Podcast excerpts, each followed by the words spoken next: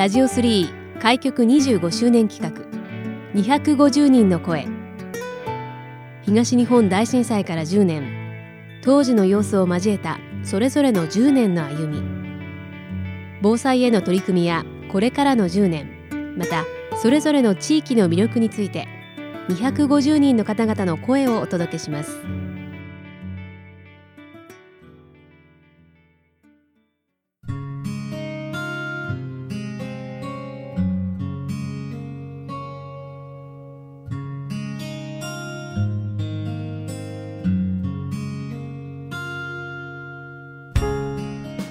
ラジオ3開局25周年企画250人の声。今回は仙台市設備管理センターで仙台市の職員として技師を務めていらっしゃいます西坂光さんにお話をお伺いします。西坂さん今回はよろしくお願いします。よろしくお願いします。えまずはじめに普段どういったお仕事されていらっしゃるかまずはそこからご紹介いただけますでしょうか。はい、はい、私は仙台市内の下水道施設設備の維持管理をしている部署に勤めています具体的にはどういったことをされていらっしゃるんですか？はい。皆さん下水とか下水道を考えたりまたどういった仕組みで、うん、処理されているのか知る機会なかなかないと思います、うん、下水は川の水と一緒で高いところから低いところに流れていきます、うん、川の水とちょっと違うところは地下を流れているところです。最終的に私たちが流した水は処理されて川や海に流れていくのですが、うん、途中でポンプという機械を使って川や海まで送り出しています。そうですか、はい、で人間の私たちの体で例えると、血液を全身に送っている心臓にあたるのがこのポンプという機械になります。でこのポンプ仙台市内に300箇所以上そんなに、はい、あってですね、はい、まあ、そのポンプが壊れないように止まったら大変なことになりますので、維持管理点検したり、あとは古くなったものを新しいものに、えー、交換更新するような工事をしています。うん、ありがとうございます。まあ、そんな西坂さんですけれども、まあ、今年で東日本大震災から10年を迎えましたけれども、はい、震災があった当日はどのように過ごされていらっしゃったんですか？はい。私は当時大学院生で、うん、えー、海外に行く用事があって仙台空港にいました。仙台空港、はい、空港にいる時に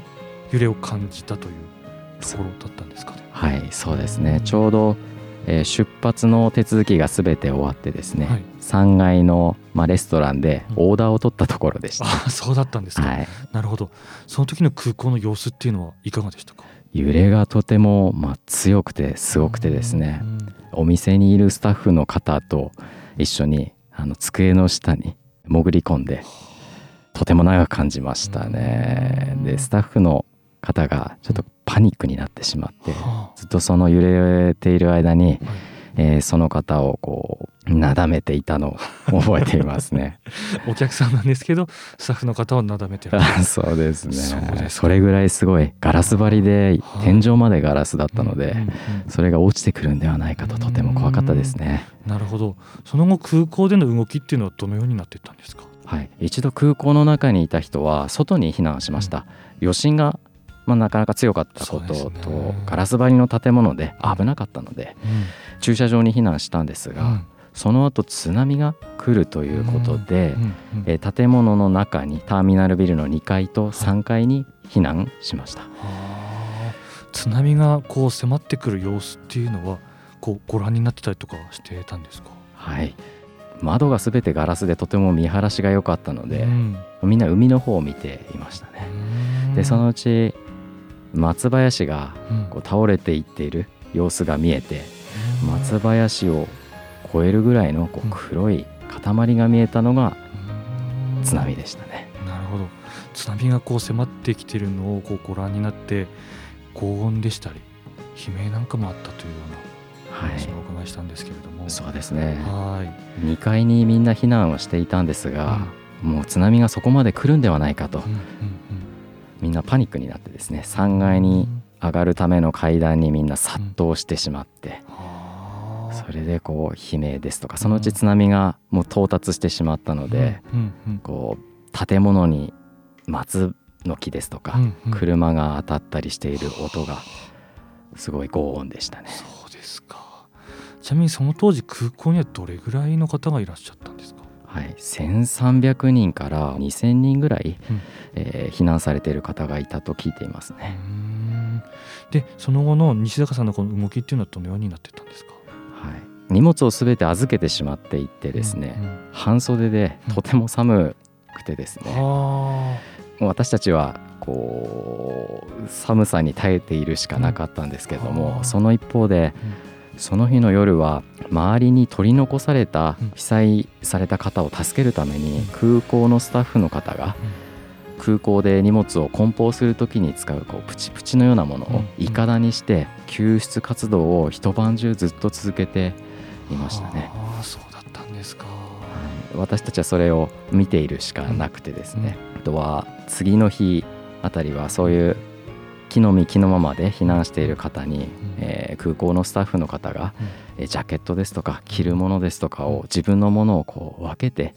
いただいたのがとても後から考えるとあの時の恩をどうにかどこかで返したいなって思うぐらいその時は何もできませんでしたね。ねなるほど。でその仙台空港にはどれぐらいまでこういらっしゃったんですか、最終的にうん。2泊3日津波があった3日後までいましたね。で3日目こう仙台空港から離れるとなった時にはどのようにこう離れていかれたんですか、はい、最初は空港の中を歩いてうん。滑走路を歩いていたんですがうん。途中から空港で荷物を運ぶあの貨物列車といったんですかね、うん。貨物車の荷台に乗せてもらって、で4号線近くまで運んでもらいました、そうだったんですかはい、その後はいろいろな車にうん。プロパンガス屋さんのうん。トラックの荷台に乗せてもらったり 中華料理屋さんの配達のあの車に一緒に乗せてもらったりヒッチハイクして、ヒッチハイクして。はい。仙台まで戻ってきました。ご自宅にこう戻られてからのこの西坂さんの動きっていうのはその後はどうなっていったんですか？家に戻ってからはですね、うん。あの幸いなことにあまり被害がなかったので、うんうん。早速空港でスタッフの方にしていただいたものを返そうと思ってですね、うん。近くの避難所に手伝いに行きました。で最初はその町内会のあ方と協力して避難されている方の、まあ、食事の準備炊き出しをやったりとか、あとは避難所まで避難できない方のために物資を配ったりそういったお手伝いを2週間ぐらいしていましたね。まあ、その当時その西坂さんは学生だったということで学生としてこう何か動きがあったというようなお話も伺っていたんですけれども、そうですね、はい。避難所で、うんえー手伝いをしている中で忘れられない方がいてですね、はい。マンションのすごい高層階に住んでいるおばあさんがいらっしゃったんですけどはい。体が不自由な方で、うん。その方がこう水を運べないから運んでほしいということで、18リットルのポリタンク2つ抱えて20階まで階段で上がったことがあったんですが、うん。これは一人では助けられるうん。方の数には限りがあると思って、で大学に戻ってですね、あのその当時大学休校でしたのであのボランティアしたい学生がいないかを募ってですねあとはボランティアしてほしいこんなことで困っているという方のニーズを集めてそれをマッチングするためのボランティアチームを作りました、なるほど。い。そのボランティアチームではどのような活動をしていったんですか？はい、震災直後はですねいくつかもあったんですがそのうち一つは山本町でとても津波東日本大震災の被害が大きかった地域に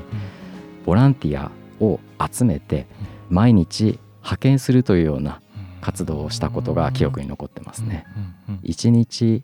30人、えー約2ヶ月毎日続けていました。そうですか。でその当時はですねボランティアを受け入れる社会福祉協議会の職員さんもマンパワー不足でボランティア受けたいんだけど受けにくいというような状況がありましたので、あの私たちは自分たちでどの避難所に誰が行くか役割分担を決めてでその次の日に業務を引き継ぎを自分たちでしてということを社協の職員さんと、えー情報共有しながら続けていました。なるほど。じゃあ基本的にはもう自分たちで引き継ぎも含めてはい。業、務は完結していたと、そうですね。そうだったんですか。大学が始まるまで続けましたね。うん。ちなみにこちらのチームっていうのは現在はどのようになってるんですか？はい。まあ震災から月日が経っているので、うん。あのボランティアの形はいろいろ変わっているようなんですけども、今でも大学に、うん。えーそのチームが残っているそうで、そうですか、はい。まあ、そういう活動を Facebook や Twitter で見ると、うん。あーまだ東日本大震災は過去のものでなくてうん。10年経った今でも続いているんだなというのをとても実感しますね。うん。ありがとうございます。まあ、ちなみにこの西坂さんは、まあ、当時大学院生ということだったんですけれども学生というのはいつ頃までこうされていらっしゃったんですか？えーと2011年の震災から4年間大学に在学していたのでうん。2015年まで在籍籍していました。なるほど。卒業と同時にですね地元の仙台市役所に入庁しました。うん。で仙台市の職員として職種たくさんあるんですが、うん。えー私大学院でこう理系と言ったらいいんですかね、うん技術的なことを学んでいたので、うん。それを活かせる職種があーないかなと探していてですね、で仙台市職員の中でもそういう技術系の職員として採用入庁しています。うん。でその後チーム仙台っていうものにこう出会ったというようなお話をお伺いしていたんですがこちら出会いのきっかけというのはどういったところからだったんですかね？はい。はい。東日本大震災当時に、えー仙台職員たくさん苦労ですとか、震災復旧されていらっしゃったかと思っていたんですが、うん。その当時私は学生だったので、えーどういったことがあったのかなかなか聞く機会がありませんでした。でチーム仙台という仙台職員の有志のチームが震災当時の職員の体験をこう伝えるような活動ですとかイベントをやっているというのを聞いてあぜひそれに参加して聞いてみたいなと思ってイベントに参加したのがきっかけでした。参加してみてですねはい。体験の内容がですね、まあ、どうしても職員の数が多い事務職員ですとか、あとは保健師さんですとか、まあ、そういう技術系以外の職員の方の体験をたくさん聞くことができたんですが、はいはい。もっと技術系の職員のうん。体験を聞きたいと思ってですね、自分の職場で自主的にといったんですかね聞き取りをしてうん見まうん。したでその結果皆さんなかなか話す機会がなかったからなのかもしれないです、うんたくさんいろんなエピソードを聞くことができてですね、はい。今度はそれを他の技術系の職員の方ですとか事務の職員の方に知ってほしいと思い今度はチーム仙台で、まあ、自分でその体験を紹介したりとか、実際に自分で体験談をあ職員の方に代わって朗読したりとかそういった活動を、えー現在はしています。うんなるほど。その他に現在でこうされていらっしゃることっていうのは何かありますか？はい、チーム仙台のイベントで体験談を紹介する他にですね、えー仙台市内の施設で仙台3.11メモリアル交流館というところがあります。でそこのその施設の企画展で毎年3月の時期に、えー特別展というのを開いていました。でそこの展示の一つとして私下水道に関わる仕事をしていましたので下水道をテーマとした企画展を開催したことがありました。仙台3.11メモリアル交流館はえー9月の14まで休館中だったんですがえー9月の30日までえー過去に行った特別展のパネル展示をしています。下水道の他に保健師さんですとかあとは消防士さんの体験も、うん。あー同じ施設でパネルとして展示していますのでぜひあの足を運んでいただければと思います、なるほど。こちらの詳しい情報などはどこでご覧になることってできるんですか？はい、はい。えーインターネットで仙台3.11メモリアル交流館と検索していただくと、えー Facebook ですとかうん。あとホームページがありますのでそちらからアクセスの方法ですとかあとは展示の施設のお開館時間など調べることができます。はい、ありがとうございます。でまあ、ちなみに改めてこう西坂さんは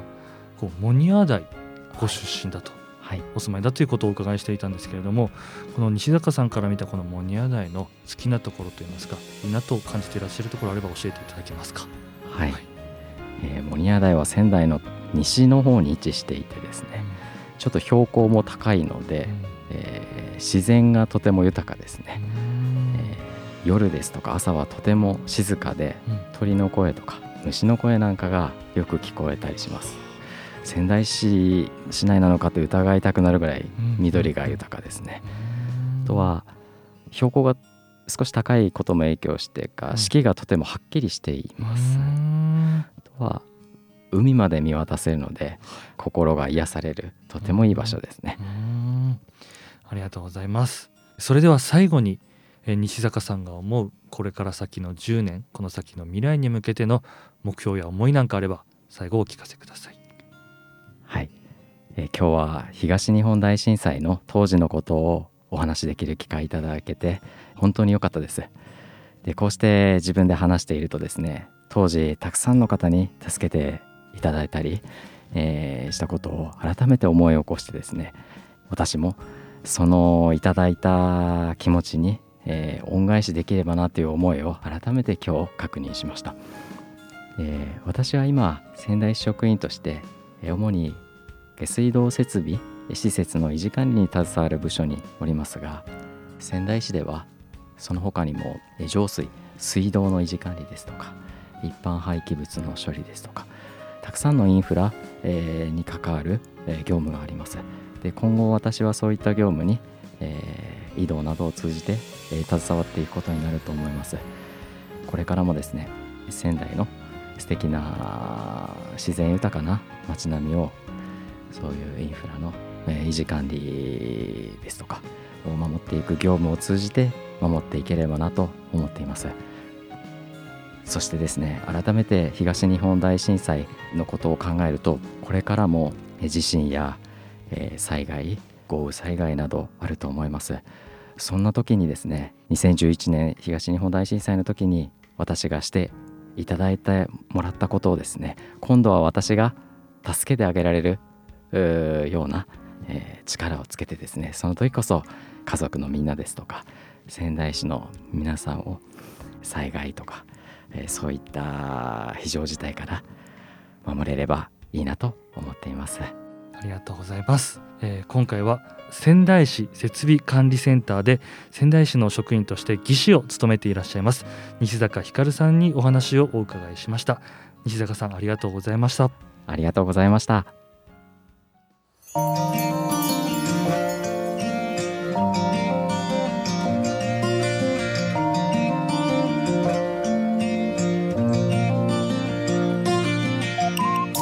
ラジオ3開局25周年企画。